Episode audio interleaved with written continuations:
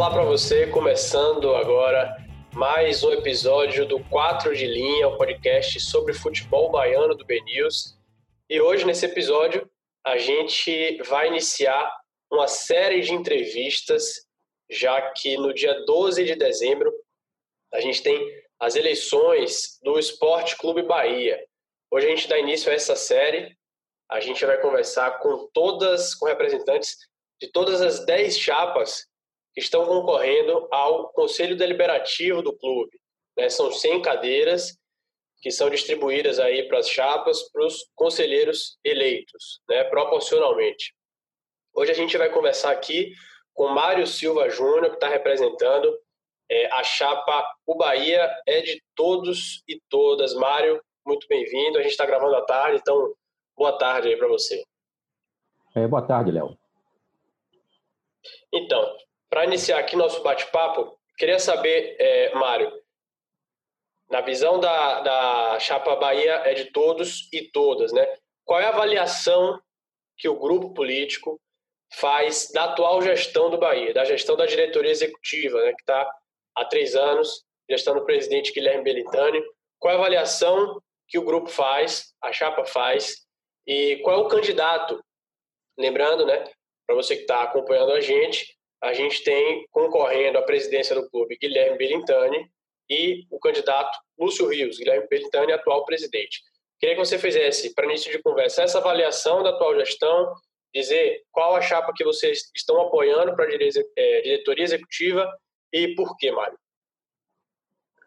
Olha, assim, é, nós, é, é, a gente não é um grupo político, é uma chapa. Sim. Certo? Nós formamos, né, nossa chapa, ela tem uma mistura aí de experiência, né, juventude e principalmente a participação das mulheres.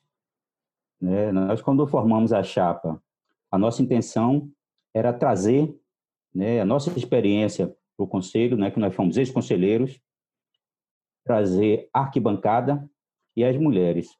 E uma discussão que a gente faz há muito tempo é que a gente tem que mudar essa cultura. Né? O torcedor, ele é apaixonado, é emoção. Então, o torcedor vive de resultado. Mas a gente tem que mudar esse paradigma do torcedor deixar de torcer apenas para o time, mas torcer para o clube. Porque o clube é uma coisa bem maior né, do que o time em campo. Se você tiver um clube organizado, um clube né, estruturado, você vai ter bons times. Né? Então, eu entendo que a gestão de Guilherme Belintani, ela cumpre esse papel. Está né? Organizando o time, né? Tá organizando o clube, e com certeza lá na frente nós teremos, né, já temos é, colhendo os frutos agora e vamos colher. É claro que a gestão né, tem erros e acertos, né, como todas as, as gestões no futebol, na vida. Né? Mas eu acho que, apesar de alguns né, erros no futebol, a gestão vem bem. Né? Dentro dessa perspectiva que a gente encara né, o clube do Bahia. Né? E que você falou assim, qual é a, a, a chapa que você vai apoiar? Né? Primeiramente, né, a gente se preocupou mais com a chapa do CD né? Porque, né, eu, Leandro, Estelitanos, que vemos da luta lá atrás, né, da democratização do clube, né, a gente já está aí né, há mais de 15 anos nessa luta, então, para a gente, a gente sempre foi muito legalista, a gente ficou muito preocupado com essa última gestão do CD, né, porque foi um CD basicamente preocupado com as matérias da DE, e. O CD tem pauta própria, né, então, por isso que a gente formou né, a chapa. E a questão do apoio, certo? A gente colocou, o nome da chapa é Bahia, é de todos e de todas, e o nosso slogan é por um conselho atuante e autônomo. Né? Quando a gente fala autônomo, eu entendo que o, o, o conselheiro ele não é nem oposição. Quando você se elege conselheiro, dentro do conselho, não existe nem oposição nem situação. Né? O conselho tem um papel a cumprir que é de fiscalizar. Nós, é, não fechamos questão em relação a candidatos, mas é uma tendência natural da maioria da chapa votar em Belintani, certo? Até pelo conjunto e pelo que a gente entende de né, divisão de clube. Né? A candidatura de Lúcio, que é meu amigo também, conheço, eu até queria parabenizar Lúcio, né? porque sem a candidatura de Lúcio, eu acho que essa, essa eleição ficaria meio capenga. Né? Então, acho que ele foi muito feliz né, em sair candidato, porque se fosse candidato só, né, é, a democracia, a gente que lutou tanto no passado para ter o direito a voto, para mim é capenga. Mas é uma tendência né, da chapa né, dar continuidade ao à gestão de Belintani. Entendi. Você já, você já mencionou um pouquinho mais ou menos qual seria, qual é a minha, minha próxima pergunta. Você falou sobre é, os últimos três anos de, do, do Conselho Deliberativo, né? Queria que você fizesse uma avaliação desse triênio, dessa composição do Conselho Deliberativo. E aí você falou algo interessante, que o Conselho, o CD, está voltado para as matérias, as pautas do, da diretoria executiva, né, e que o Conselho deve ter suas pautas próprias. Né? Que é que você, é, qual a avaliação que você faz né, desses últimos três anos aí do Conselho Deliberativo, dessa composição, da atuação, né, é, críticas, enfim, e o que é que você acha, no que é que você já deu indicativo, mas no que é que você acha que o Conselho Deliberativo deve melhorar, deve ser mais atuante? Você falou em, em pautas próprias, quais seriam essas, essas pautas próprias do, do Conselho Deliberativo do Bahia? Ah, primeiro fazer assim um histórico do papel do Conselho. Né? O Conselho é um poder dentro do clube e, se você analisar, antes do advento das cotas de televisão, qual era o papel do conselheiro? Onde a renda do clube era basicamente a, era a, a receita da arquibancada, né? Você tinha 300 conselheiros e o papel dele eram pessoas abastadas que ajudavam financeiramente o clube. Então, esse era o papel do conselho, né? Ajudar a dar um bicho, ajudar em um salário. Com o advento das cotas de televisão, onde o, a receita do clube cresceu muito, o papel do conselho ficou basicamente manter o status quo de quem estava no poder. Isso ele fez. Então, qual é o papel de um conselho proporcional, né?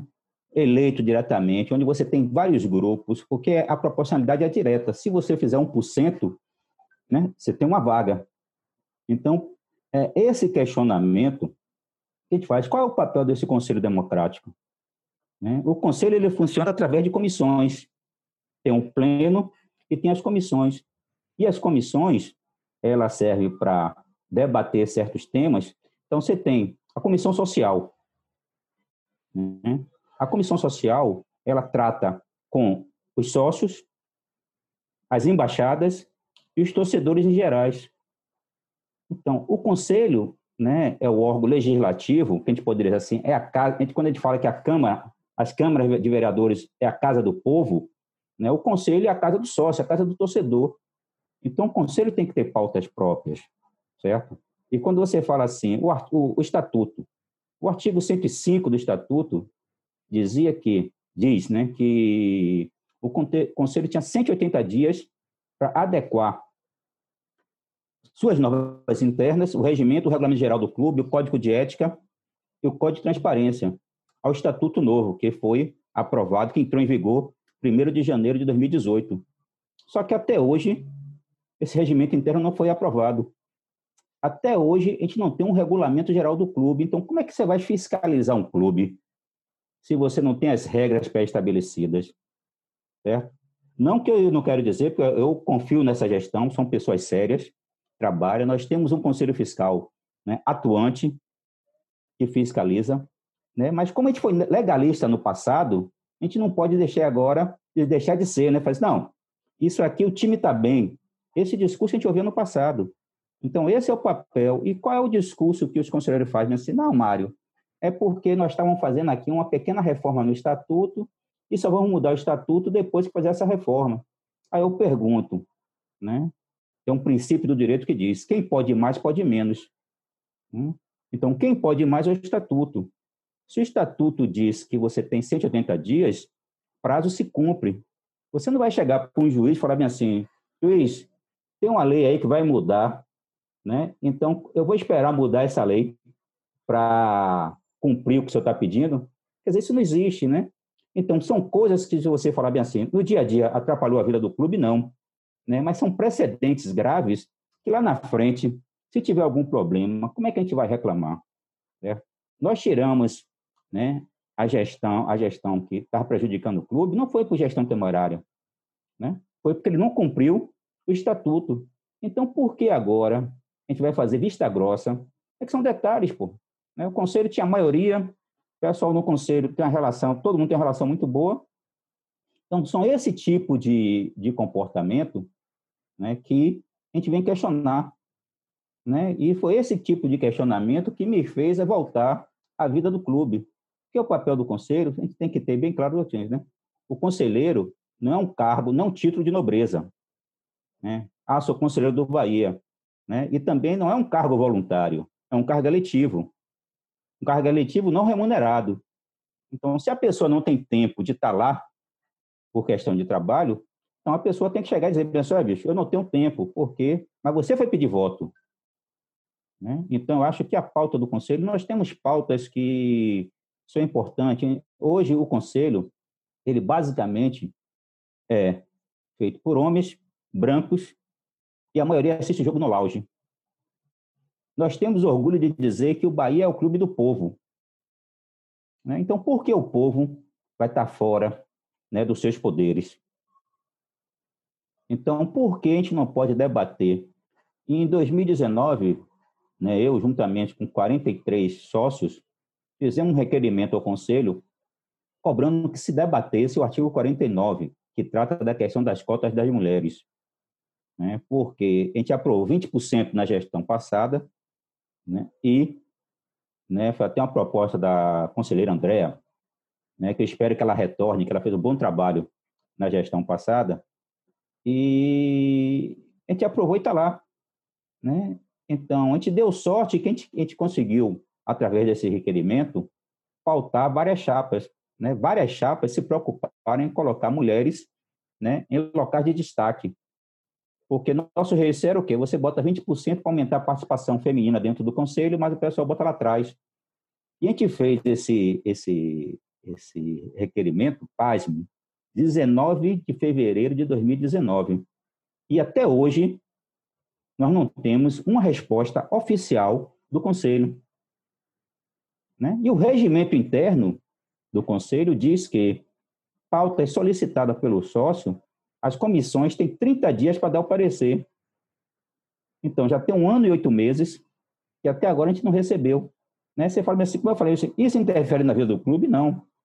Né? Para o torcedor comum, o torcedor está preocupado, é, Bahia ganhou, tá bem, Bahia não ganhou, tá mal. Né? Mas nós que somos responsáveis para garantir a democracia do clube, nós temos que estar preocupados com esses detalhes. Certo? Eu sei que se você falar isso para a torcida, o cara vai assim, ah, Mário, isso é loucura, deixa isso para lá, vamos se preocupar porque o time está bem. Né? Mas eu não estou preocupado com o time, estou preocupado com o clube. Então, essas são as pautas né, que o conselho pode discutir. Né? Qual o papel da torcida dentro do estádio? Né? Como é que a gente vê a questão da criminalização das torcidas? Então, são temas, né? como a gente vê a questão da participação da mulher no estádio, do assédio que a mulher sofre. Né? A DE vem, a DE vem discutindo isso, né? através do núcleo de ação afirmativa. Mas a casa do sócio é o conselho. Né? O conselho que tem esse, né? Nós somos eleitos pelo sócio. Né? O papel da diretoria executiva, até tem claro, né? Executar o trabalho, o, o objetivo fim, que é o futebol. E o nosso papel enquanto conselheiro é estar fiscalizando e propondo esses debates. Né? O que é que a gente quer para o sócio? O que é que a gente quer para a sócia? Né? Como vai funcionar as embaixadas? Como vai funcionar? Então, são várias coisas, né? Quer dizer, como é que vai... O, o código de ética do clube está no site? Ele está atualizado?